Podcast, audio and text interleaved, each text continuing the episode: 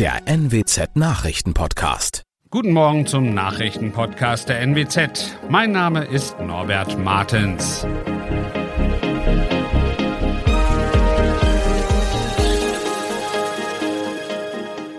Und das sind unsere regionalen Nachrichten am Morgen. Geflüchtete dürfen länger in den Jugendherbergen Aurich, Emden und Bad Zwischenahn bleiben. Nur vier von 239 Studierenden bestehen eine Klausur an der Uni Fechter und ein Maskenverweigerer beißt in Oldenburg einem Bahnhofsmitarbeiter blutig. Wegen der angespannten Corona-Lage werden mehrere Jugendherbergen in Niedersachsen Geflüchtete länger als zunächst geplant aufnehmen. Eine entsprechende Regelung wurde um einen Monat bis Ende März verlängert.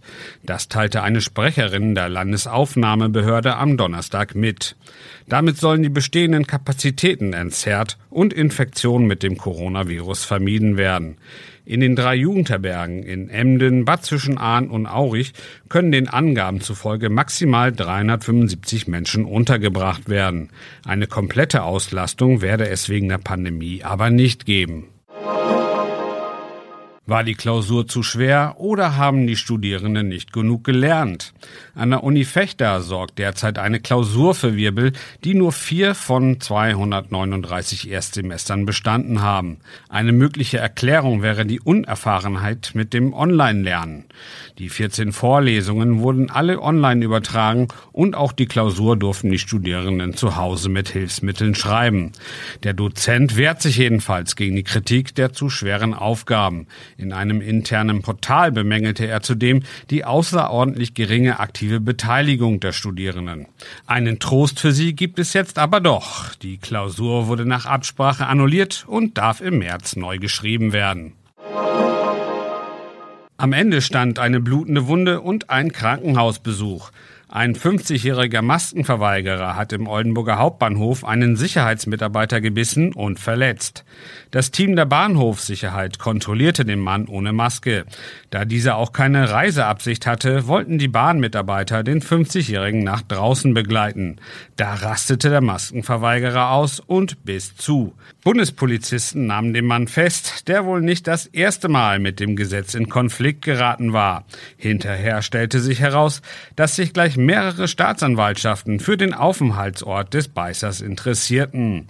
Das waren unsere Nachrichten aus der Region. Weitere aktuelle News aus dem Nordwesten finden Sie wie immer auf NWZ Online. So, und Aktuelles aus Deutschland und der Welt hören Sie jetzt von unseren Kollegen aus Berlin.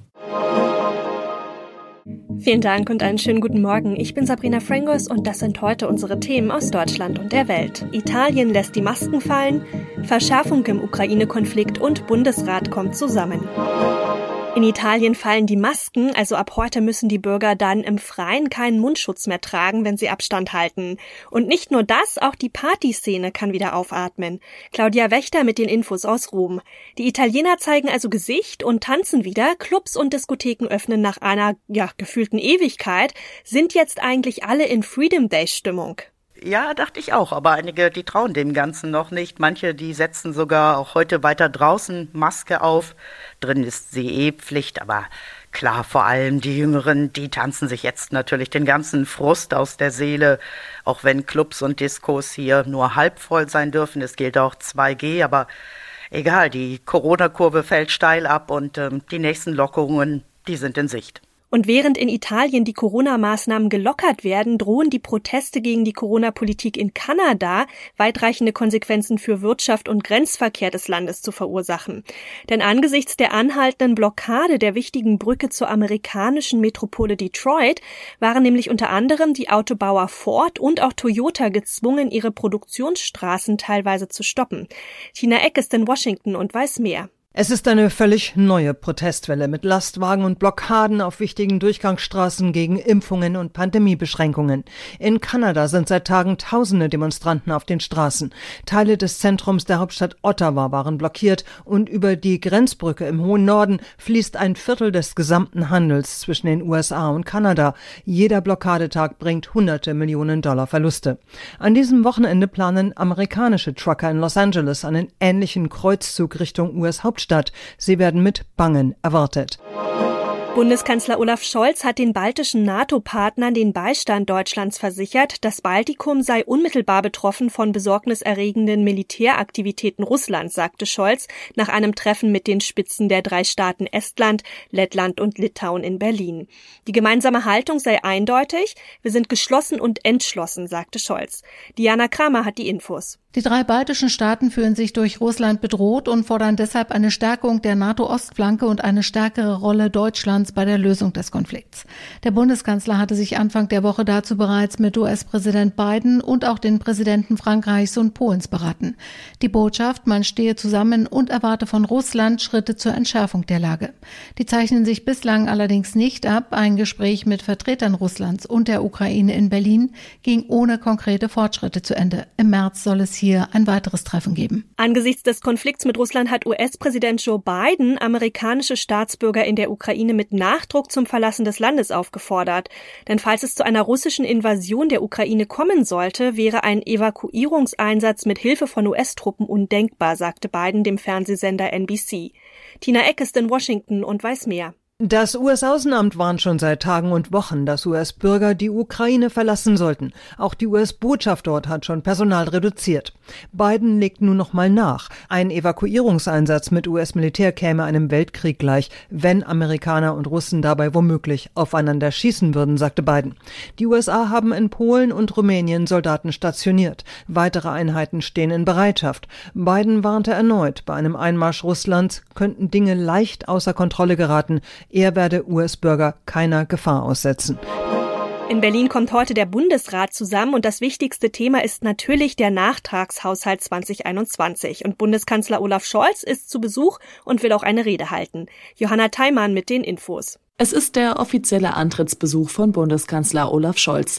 Nach seiner Rede wird sich die Länderkammer mit dem ersten Gesetzentwurf der neuen Ampelkoalition befassen, dem umstrittenen Nachtragshaushalt 2021. Es geht um 60 Milliarden Euro, die als Kredite schon genehmigt, im letzten Jahr aber nicht mehr gebraucht wurden. Nun soll das Geld umgeschichtet werden. Die Union hält das allerdings für verfassungswidrig und hat vor dem Bundesverfassungsgericht geklagt. Der Bundesrat will das Gesetz aber durchwinken. In unserem Tipp des Tages geht's um Auto-Apps. Apps im Handy, ja, die kennt sicherlich jeder Smartphone-Besitzer. Im Auto, da denken wir noch nicht ganz so viel darüber nach. Dabei bieten die meisten Autohersteller inzwischen Apps für ihre Fahrzeuge an, mit denen sich Funktionen am und rund ums Auto steuern lassen. Aber wie nützlich sind diese Auto-Apps eigentlich wirklich? Ronny Thorau hat ein paar Tipps. Auch im Smartphone gibt's ja sinnlose, datenschutzrechtlich bedenkliche oder auch nützliche Apps. Wie sieht's denn beim Auto aus? Ja, also Datenschutz ist da schon ein Problem, was man bedenken muss, denn es besteht natürlich die Gefahr, dass mein Fahrverhalten erhoben wird oder auch noch, wo ich wann hinfahre.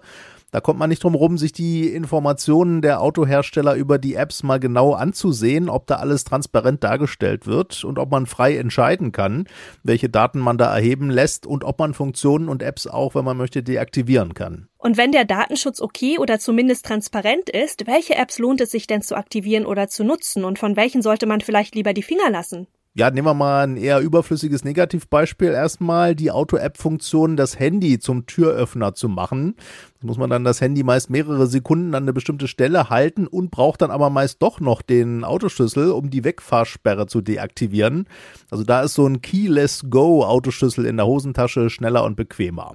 Sinnvoll sind vor allem solche App-Funktionen, die wirklich unmittelbar das Fahren und die Mobilität erleichtern. Und was gibt's da zum Beispiel Sinnvolles? Ja, die Standortsuche zum Beispiel, wenn man mal wieder verdattelt hat, wo man denn das Auto jetzt hingeparkt hat oder unsicher ist, wo der Dienstwagen wirklich steht.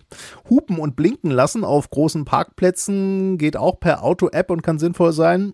Und Elektroautos, die melden zum Beispiel per App, wann sie vollgeladen sind. Das kann an der Raststätte zum Beispiel ja sehr sinnvoll sein, auch um Standgebühren zu vermeiden für Autos, die zu lange vollgetankt eine Ladesäule blockieren. Und wo geht's in Zukunft hin? Also was können Auto-Apps vielleicht in der Zukunft? Ja, also zum Beispiel ausbaufähig sind die Parkfunktionen. Gibt's ja jetzt auch schon Apps, die Autos per Fernsteuerung aus engen Parklücken ausparken.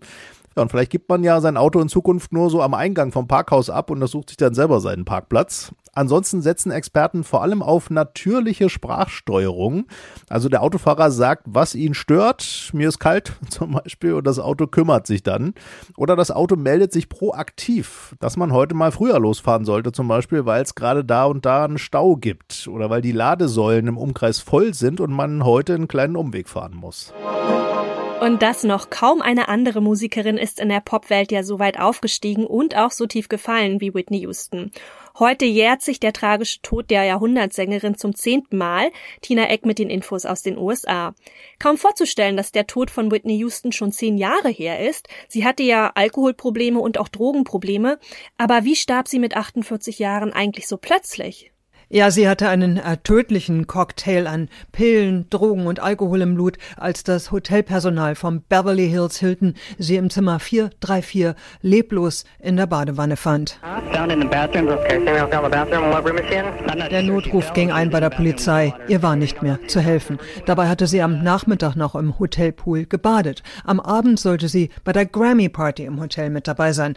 Aber sie war einfach völlig entgleist, persönlich, emotional am Ende nach zerbrochenen Beziehungen. Die offizielle Todesursache war Herzversagen durch Arterienverkalkung und Koks. Sie war ja sozusagen eine Göttin der Musikwelt, also ihre Songs verkaufen sich auch heute noch und die Vermarktung, die geht weiter, oder? Ah, das stimmt, ihre Alben gewinnen immer noch Platin. Dann gibt es Whitney-T-Shirts, Kaffeetassen, Geschenkpapier und Christbaumschmuck zu kaufen. In der Corona-Pandemie gab es sogar Whitney Houston Gesichtsmasken. Biografien gibt es zuhauf, äh, Bücher und Videos über sie. Und demnächst äh, soll dann noch eine Filmbiografie erscheinen mit dem Titel I Wanna Dance with Somebody. Ende des Jahres soll die wohl rauskommen. Die ganze Familie, Whitney, Bobby Brown, die Kinder, die waren ja alle skandalumwittert. Also Whitneys Tochter Bobby Christina Brown, die starb ja nicht lange nach ihrer berühmten Mutter. Ja, nur drei Jahre später wurde auch die 22-jährige Bobby Christina mit Drogen und Alkohol im Blut in der Badewanne gefunden. Dann starb vor zwei Jahren auch Bobbys Ex-Freund Nick Gordon, der an ihrem Tod hatte schuld sein sollen, auch an einer Überdosis. Es war wirklich ein tragisches Ende einer ganzen Familie, einer Frau, die wie eine Göttin verehrt wurde und wie ein Engel sang. Äh, Whitney und ihre Tochter haben auf einem Friedhof in New Jersey nebeneinander die letzte Ruhe gefunden. Auf dem Grabstein steht I will always love you. Das war's von mir. Ich bin Sabrina Frangos und ich wünsche Ihnen noch einen schönen Tag.